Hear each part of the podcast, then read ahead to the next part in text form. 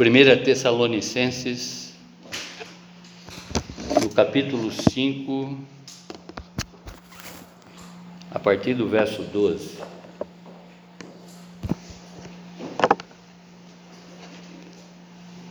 Eu gostaria de pensar com vocês essa noite, mais uma vez, é?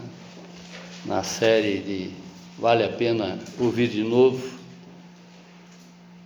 o que o Espírito Santo revela para o apóstolo Paulo em sermos a verdadeira igreja de Cristo Jesus. 1 Tessalonicenses,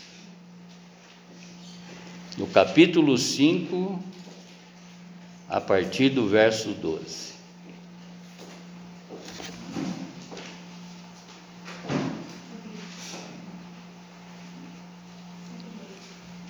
Agora vos rogamos, irmãos, que acateis com apreço os que trabalham entre vós e os que vos presidem no Senhor e vos admoestam.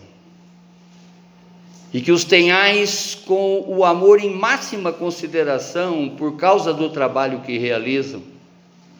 Vivei em paz uns com os outros, exortando-vos também, irmãos, os que admoestei, os insubmissos, consoleis os desanimados, ampareis os fracos e sejais longânimos com todos.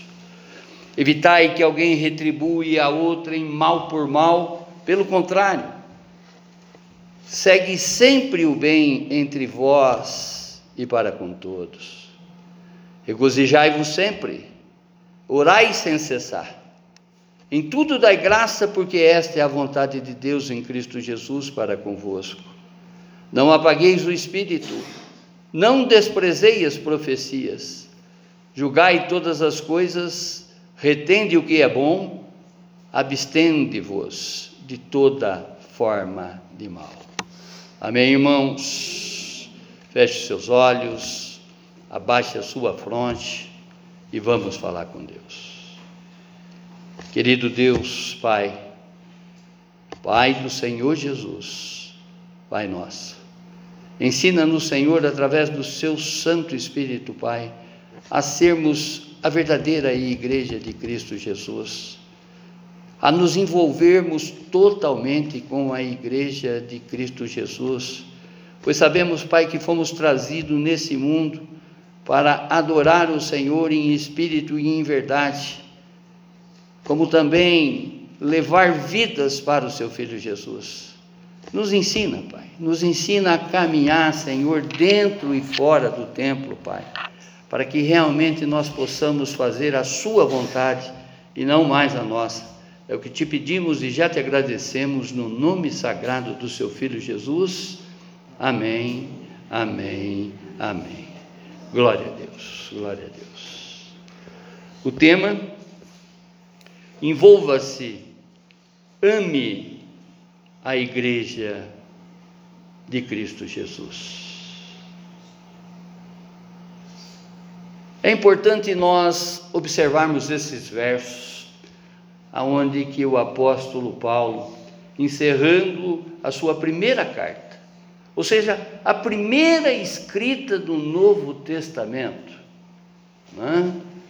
que ao contrário do que muitos pensam, não foi Mateus a primeira escrita do Novo Testamento. Ao contrário, foi a primeira Tessalonicense. Paulo escreve essa carta para mostrar para os crentes como eles devem caminhar. Já na condição dos que estão com Cristo Jesus, dos que pertencem a Cristo Jesus. Amém, irmãos? E ele revela os últimos acontecimentos antes da volta do Senhor Jesus, porque nós sabemos, a maior certeza que o crente tem que ter, né, é que Jesus já está voltando. Ele está voltando para reunir a sua igreja, né?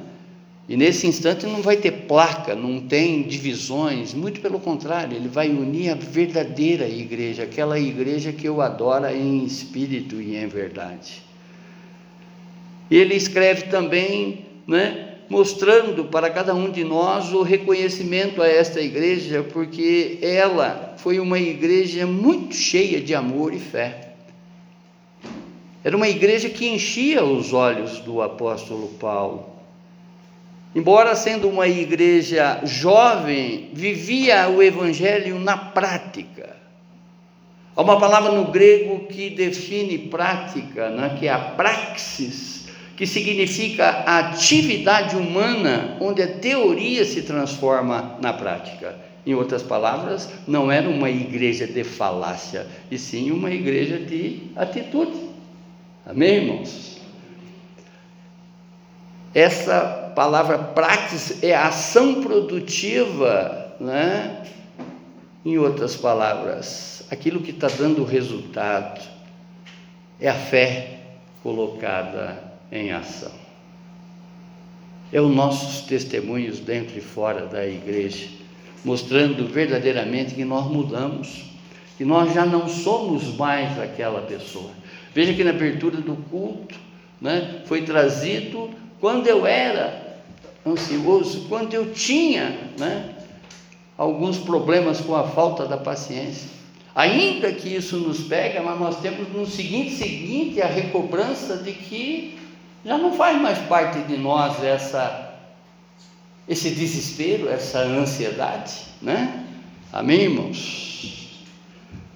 Assim como o apóstolo Paulo reconheceu na igreja dos Tessalonicenses a fé, a esperança e o amor colocados na prática, Jesus quer também o mesmo comportamento e sentimento de uns para com os outros nesta igreja. O apóstolo Paulo, falando para Tessalonicenses, ele está falando para nós nessa noite. Aquilo que verdadeiramente nós devemos colocar, priorizar para Cristo Jesus. Ao meditarmos nessas palavras de Paulo para os Tessalonicenses, nós percebemos ensinos bastante claros quanto ao propósito de Deus para a nossa edificação e a nossa santificação. Amém, irmãos? Primeiro ensino: reconhecimento de quem nos lidera. Verso 12 e 13. O que Paulo está mostrando aqui para essa igreja, embora era uma igreja a ele muito disciplinada, é? que fazia exatamente aquilo que uma pessoa cristã, uma pessoa crente faz quando já está caminhando nos preceitos, nos ensinos de Jesus. É o que nós devemos tratar com respeito e apreço todos aqueles que lideram e trabalham na igreja. Presidir e corrigir são serviços destacáveis e espirituais. Uma das coisas que eu sempre falo para vocês e eu busco fazer, na maior parte das vezes, é espiritualizar todas as causas da nossa existência. Que dirá né, nessa caminhada cristã, na condição de quem trabalha para a igreja do Senhor Jesus, buscar exatamente esse dom que já opera em cada um de nós, esse poder que já opera em cada um de nós, esses dons do Espírito Santo, para que uma vez espiritualizando isso, nós podemos fazer com que a igreja caminha, caminhe, melhor dizendo, na vontade de Jesus. Não mais a nós. A igreja, a igreja ela tem propósitos. E nós só conseguiremos cumprir esses propósitos se nós colocarmos à frente, não é? se nós dermos a total liberdade para que o Espírito Santo dirija essa igreja. Amém? Todos devem trabalhar para manter a paz uns para com os outros, como também para os que o dirigem. É o que ele está dizendo aqui, né? que nós temos que trabalhar para a paz. E não para disputas que né,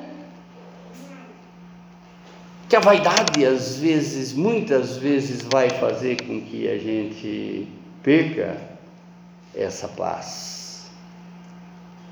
Irmãos, nós devemos compreender que a igreja é de Jesus e nós estamos aqui a serviço de Jesus. Cada oportunidade que nos é dada na igreja, nós temos que glorificar esse Deus sobremaneira. Nós temos que dar honra e glória e agradecer essa dádiva, esse presente que Ele está nos dando para que nós temos essa oportunidade de se envolver verdadeiramente com a obra. Um dia, irmãos, nós veremos o verdadeiro significado disso. Nós já podemos sentir aqui nesse plano o verdadeiro significado, porque quanta satisfação nos toma quando nós estamos fazendo a obra na casa de Deus. Estamos trabalhando, propriamente dito, para Cristo, que dirá né, nas nossas recompensas celestiais. Quantas coisas, quantas coisas que nós nem imaginamos irá acontecer. Nós estamos diante de um Deus onisciente, Ele sabe de todas as coisas, Ele sabe como nós fazemos com, com uma vontade vinda exatamente do mais profundo da nossa alma e quando a gente faz as coisas com desleixo, quando a gente pratica o rito, nós não estamos sendo esse verdadeiro adorador que esse Deus procura, em espírito e em verdade. Tem pessoas, tem pessoas que estão indo para a igreja, trabalhar na igreja, participar de culto, participar de ensino, contra a própria vontade.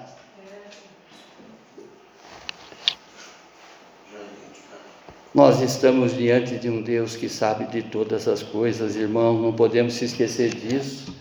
Muitas pessoas que chegam na igreja recebem milagres, recebem o favor de Deus e acha que já merece. Para que tenha, só fazendo uma comparação, eu tenho um amigo que nesse instante está internado no hospital, que acabou de fazer uma cirurgia de, de diverticulite creio eu que deve ser a parte do estômago, tá? enfim, e teve uma série de complicações. E os parentes dele pediu para que a gente desenvolvesse oração, fizesse e tal. Eu até gravei oração e mandei para que de alguma forma pudesse trazer a ele uma esperança, um consolo, e não só eu, como toda a igreja da filha dele, enfim, todas as pessoas oraram. Mas esse, esse, essa pessoa é meu amigo em particular, embora eu não vejo ele há mais de 20 anos, mas é meu amigo há mais de 40. Né? Só que uma pessoa que tema em mudar, a pessoa que ainda anda no, no, no, na carne. Né? E nós fizemos a oração, a igreja toda fez oração, o, o, a, a, atendendo ao apelo da família. E ontem ainda eu recebi a seguinte mensagem: Olha, Vale, agradeço todas as suas orações, as palavras de conforto, coisa e tal, mas a primeira melhora dele, ele já saiu dando coice em todo mundo. Deu coice nos filhos, deu coice na enfermeira, deu coice nos médicos, né? Sentado em cima do seu cofre, porque é uma pessoa milionária. Irmãos, Deus, Ele mostra muitas coisas para nós, Ele vai dando muitas coisas para nós, porque Ele nos ama. E nos ama de uma maneira indizível, Ele quer nos dar muito mais, mas muito mais do que pensamos e pedimos a Ele. Por esse poder que opera em nós, através da, da igreja de, de, de Jesus Cristo. Mas muitas pessoas vão pegar o favor e vão começar a virar as costas para Deus. Infelizmente, porque não tem ainda uma convicção em Cristo. não tem ainda a convicção da oportunidade de ser um verdadeiro servo de Jesus Cristo. Que conforme o apóstolo Paulo está falando aqui, né, é o melhor lugar para estarmos, fazer a obra do Senhor. Oh glorioso! Todos devem trabalhar para manter a paz uns com os outros, como também para os que os dirigem. O coração pode trazer de volta o velho homem através de murmuração, de questionamento, de preconceitos, de ciúmes, de divisões, de partidarismo. Uns eu sou de Paulo, outros de apóstolo, né? de, de, de Apolo, melhor dizendo, outro de Cefas, que é Pedro. Nós temos que entender que todos somos de Cristo Jesus. Aquilo que nós já conquistamos em Cristo Jesus, que nós eh, já compreendemos de Cristo Jesus, nós não devemos ficar ouvindo mexeriquinho no ouvido para não ir em culto, não ir em curso, enfim. Conforme ele mesmo diz, aquele que está de pé, pensa que está de pé, cuide-se para que não caia. E eu vou dando ouvido para João, eu vou dando ouvido para José, para Pedro, enfim, para quem quer que seja, né? e vou achar que eu estou fazendo demais. Oh, glorioso Deus! Segundo ensino, o aconselhamento espiritual para os mais fracos, verso 14. Cuidado com os fracos e os insubmissos entre os separados do Senhor há desordeiros, os que se esquivam do dever e os desanimados. Nós podemos observar que as pessoas é, elas entram com um entusiasmo muito grande. A partir daí, por divisões, por discussões, pela perda da paz, elas deixam de caminhar verdadeiramente na igreja de Cristo. Nós já sabemos, e conforme a própria Bíblia nos alerta, não é? que aos fracos, os insubmissos, aqueles que não se submetem, né?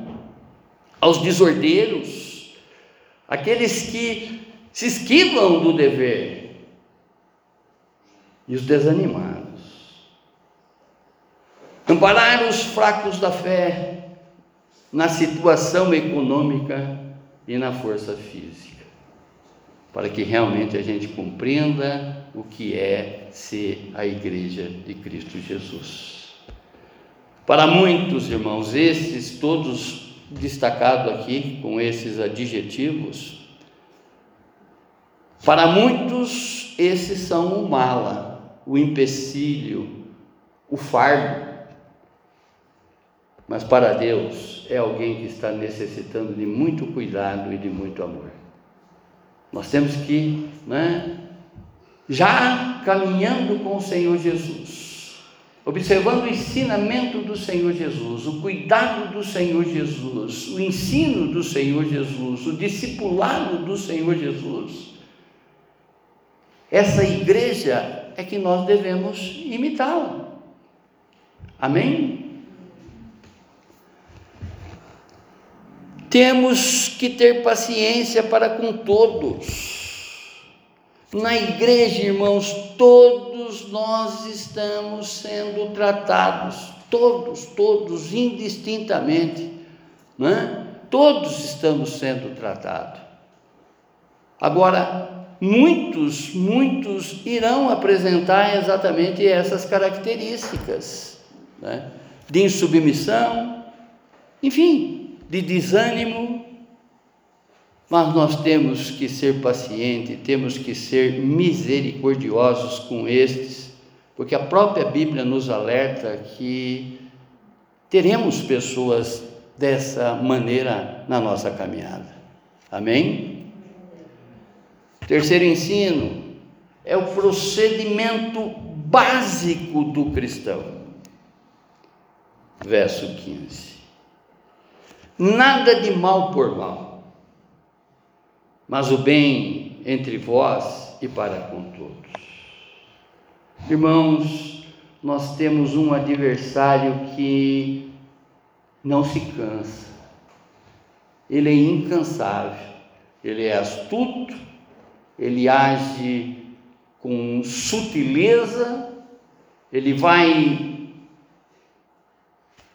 buscando estratégias para desviar o crente do caminho e ele age, age através da primeira legalidade que a gente dá para ele. A partir do momento que nós damos legalidade para que ele possa agir na nossa vida, ele vai agir e vai continuar agindo, vai teimando. Olha que Paulo diz: nada de mal por mal. Quantos crentes ainda quer responder na mesma moeda? Quantos crentes que quer desforrar o que foi lhe feito? Eu sei que isso tudo é difícil, mas uma vez espiritualizando essas causas, todos esses acontecimentos da nossa vida, né, nós já não estaremos mais só. Nós estaremos sobre a ação e sobre os dons do Espírito Santo, sobre esse poder que já opera em nós, espiritualizando essas situações. Alguém lhe fez o mal, retribua com o bem. É difícil, mas é necessário. Vingar-se não é mais o comportamento do cristão. Ao contrário, o cristão tem que amar, tem que cuidar, tem que cuidar, tem que ensinar e tem que discipular. A pessoa tem que ver em ti que você não é mais aquele que está pronto a responder na mesma altura. Porque em tempo que você demonstra que você não vai devolver para ele aquilo que ele te fez, ele já vai começar a observar a diferença no teu comportamento. Nós somos chamados para dar testemunho, testemunho de Cristo na situação. Você não vê em nenhum momento Jesus xingando e Jesus né, batendo nas pessoas. As situações da qual ele pegou aquele, podemos dizer, chicote de cordas, né, e saiu destruindo o que estava sendo feito ali na porta do templo se é que nós poderemos é, é, é, comparar isso com um ato de, de, de raiva. Mas não, ele estava ali ensinando que o templo é casa de oração e não de viver de comércio na porta da casa de Deus, na igreja de Jesus. Amém? Quando ele chama as pessoas de hipócrita, é porque as pessoas estão querendo mostrar aquilo que elas não são. Estão com hipocrisia, estão colocando máscaras. Não essas máscaras necessárias hoje para cuidar da, da nossa saúde, mas as máscaras que a gente às vezes coloca é? para caminhar aí nesse mundo mostrando aquilo que às vezes a gente nem é. Pagar com a mesma moeda já não é mais atitude do crente. Ao contrário. Claro que às vezes você vai responder assim com né, impulso, mas esse Espírito Santo atuante na nossa vida, no seguinte segundo, já nos mostra que nós não devemos mais agir dessa maneira. Por isso que nós devemos ouvir o que o Espírito fala, diz para a igreja, que somos nós. Você vai responder com impulso determinados insultos, mas aí você vai compreender que aquela pessoa não conhece o Jesus que você já conhece. Ela não sabe ser igreja, mas você sabe. E aí é voltar, oh, perdão, desculpa, eu não queria fazer isso. Né? E Deus reconhece um coração sincero, tanto diante dele como diante do, do nosso próximo. Amém, irmãos? Não deixem que o mal vença vocês, mas vençam o mal com o bem. Romanos, no capítulo 12, verso 21. O mesmo apóstolo falando. O quarto ensino. O viver espiritual do cristão. Verso 16 a 18. Regozijai-vos, alegrai-vos sempre. Alegria, irmãos, é o primeiro aspecto da nova criatura a alegria é exercitar o fruto do Espírito Santo. No idioma grego, alegrar-se é, é, define-se como estar feliz. E estar feliz é estar em graça. Amém. Essa graça é encontrada em Cristo Jesus. Jesus, ele fez tudo o que fez. Ele se humilhou, ele não respondeu na mesma moeda, ao contrário, a palavra diz que, como um cordeiro, ele seguiu para o matadouro.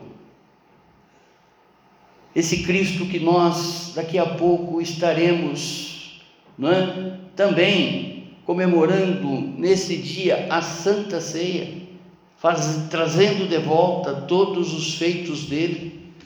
Nós devemos lembrar de todos os seus feitos a cada instante da nossa vida. Suportar, suportar, suportar todas as coisas com a alegria, porque ele sabia o que viria depois da cruz. Ele vive, irmãos. Ele vive e vive eternamente. Se nós submetermos a cruz nos acontecimentos da nossa vida, nós, nós seremos alegres a todos os instantes. Olhou, a pessoa fez uma desfeita, coloca na cruz de Jesus e sai dali sorrindo. Né? Abraça essa pessoa. É difícil. É necessário que ele cresça. É necessário que as pessoas vejam ele crescendo, você crescendo nele sempre, e ele crescendo em ti sempre, através das situações das quais a gente vai ser submetido nesse mundo. Amém? Graça, esse amor imerecido que perdoa e nos torna alegre. Alguém me maltratou, alguém né? falou mal de mim pelas costas. Olha para a cruz de Jesus, veja tudo o que foi feito, é, é, é, que fizeram para ele, que ele não merecia nada daquilo. Olha para isso, olha para esse acontecimento. Oh Deus, sobre qualquer situação, irmãos, olhe para a cruz e se mantenha alegre em estado de graça. Orai sem cessar.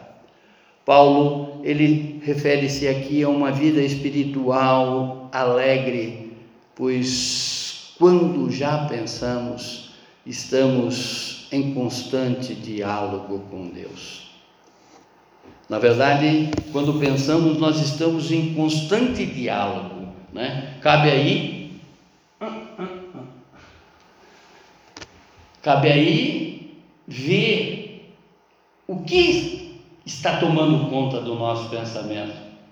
Se é Deus ou são as coisas que não são de Deus?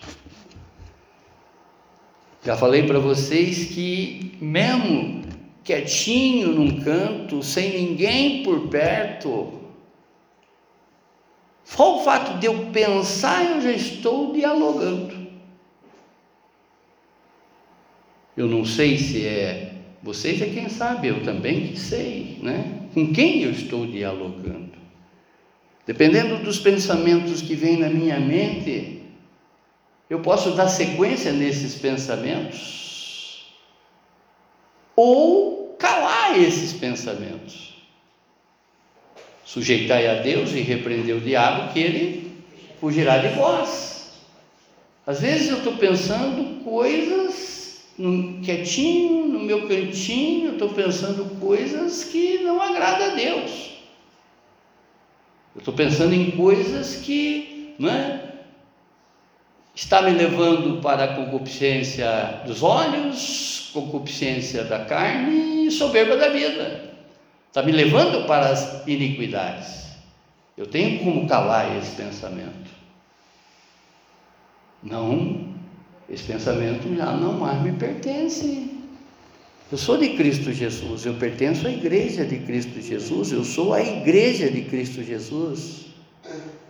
Isso já não é mais do meu comportamento. Eu fiz isso no passado, mas o Senhor retirou isso de mim. Portanto, pegue tudo isso que um dia você me cegou e me levou para a escuridão e vá de reto, saia de mim. Eu quero pensar somente naquilo que agrada ao meu Deus, fazer as coisas que verdadeiramente lhe agrada. Amém, irmãos? Essas escolhas que a gente tem que fazer e controlar até a nossa mente, né? Orar sem cessar. Nesse diálogo nós podemos conversar com Deus em silêncio. Está na fila do banco, está lá conversando com Deus. Está caminhando na rua, né? Está lá conversando com Deus colocar na sua mente tudo aquilo que realmente agrada ao Senhor. E tirando, tirando, né? Todas as coisas que não agradam a Ele, porque as coisas que não agradam a Ele são prejudicar, são, são, são as que nos prejudicam. As coisas que agradam a Ele, as que nos fazem bem, que vai fazer com que a gente não tenha né, ansiedade, depressão, porque nós estamos com a nossa mente ocupada com as coisas do alto, compreendendo que esse Deus está conosco 24 horas por dia. Ele não se afasta de nós, somos nós que nos afastamos dele. E na condição de igreja, eu tenho que não é, assumir outro comportamento e mostrar para as pessoas que eu sou participante de uma comunidade que nasceu para agradar a Jesus. Amém? A Bíblia diz que Adão falava com Deus. O pecado original, através do pecado original, é que nós deixamos de manter essa conversação. Mas no viver que temos hoje, agora, né, nesse instante em Cristo Jesus, nós somos convidados a falar constantemente com Deus. Jesus nos aproxima a Deus. Essa oração incessante é em qualquer tempo e em qualquer lugar. O cristão deve viver em comunhão com Deus esta oração ela pode ser de uma forma falada ou silenciosa. Eu sempre falo para vocês que essa experiência da, da oração silenciosa ela tem trazido para mim muitas revelações. Né? Às vezes, em determinados ambientes, em vez de eu ficar contemplando aquele ambiente que às vezes, muitas vezes, vai me levar para a concupiscência dos olhos, concupiscência da carne e a soberba da vida, através dessa oração silenciosa, eu estou colocando como se fosse não é, uma venda nos meus olhos. Eu não estou participando daqueles acontecimentos ali por escolha. Amém? Nós sabemos que o mundo jaz no maligno. Tem muitas coisas desse mundo que vai fazer só com que a gente se afaste de Deus. Ele continua, dai graça em tudo, embora seja muito difícil, mas é necessário. É necessário mantermos a gratidão, que é o sinal do cristão renascido, do cristão que realmente já é, compreende que ele não vive mais para determinadas situações, ele não vive mais, é Cristo que vive nele. Olhou para uma situação e viu que naquela situação lhe trouxe algumas coisas que vão lhe afastar do Senhor, para tudo. Dá um passo atrás, né? já entra na sua oração silenciosa, Pai, eu quero estar na Sua presença em espírito e em verdade. Me dá a sua mão me dá a sua mão e que eu quero caminhar aqui, assim como aquelas pessoas caminharam no vale da morte, eu quero estar contigo, porque eu sei que o Senhor é o meu escudo, o Senhor é minha fortaleza. Eu não quero ficar contaminado aqui desse lugar, dessa situação. Me livre, Senhor. Me livre do mal, assim como foi foi a oração do seu filho. Não me retire do mundo, mas me livre do mal, Pai para a honra e glória. Eu quero ser igreja, eu quero entrar nesse lugar e dar testemunho da sua igreja. Eu quero deixar a minha vaidade de lado, eu quero deixar a minha arrogância de lado, o meu orgulho, que isso já não mais me pertence. Eu quero sair desse lugar dando um testemunho para que realmente as pessoas vejam Cristo na minha vida. Que é só assim, irmãos, que nós vamos fazer com que esses assentos do lado de vocês se completem. As pessoas vão querer começar a frequentar o lugar que vocês frequentam. Entendeu? Caso contrário, se vocês não estão sendo essa igreja, e, e sabendo as pessoas que você frequenta uma igreja, jamais ela quer entrar no lugar que você frequenta, porque ela entende que você não está aprendendo absolutamente nada lá. Amém? E glória a Deus, nessa igreja nós temos compromisso com a palavra do Senhor e compromisso com o Senhor da palavra. Glória a Deus. Em vez de reclamar, o crente deve achar razão para louvar e agradecer a Deus em todas as circunstâncias. Pois é assim que o Pai quer em nós, porque pela Sua graça e misericórdia estamos em Cristo Jesus. O quinto ensino, a manifestação espirituais incomuns, verso 19 e 22. Não apagueis o Espírito Santo. A manifestação de poder do Espírito Santo é comparada aqui como um fogo incessante não interrompa essa ardência, ou seja, essa vivacidade, esse calor vindo do Espírito Santo. Sejamos alegres em Cristo, sejamos fervorosos nos dons. Buscar exatamente esses dons, falar com o Senhor nessas orações silenciosas, pedindo o conhecimento, pedindo o discernimento, pedindo a palavra da sabedoria, a cura, o milagre, é? até mesmo a glossolalia, que é falar em línguas, para orar em espírito com esse Deus em verdade. Amém, irmãos? Buscar, buscar, buscar de maneira fervorosa. A igreja ela necessita de todas as instruções, melhor dizendo, do Espírito Santo. Pedir para que esse Espírito Santo te ensine a atravessar, a, a atravessar né, cada situação da tua vida. Às vezes você não tem resposta, mas o Espírito Santo tem todas. E a gente não consulta.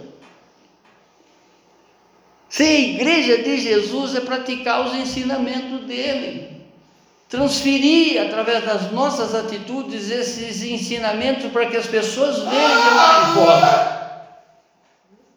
O Senhor da glória. Desculpa.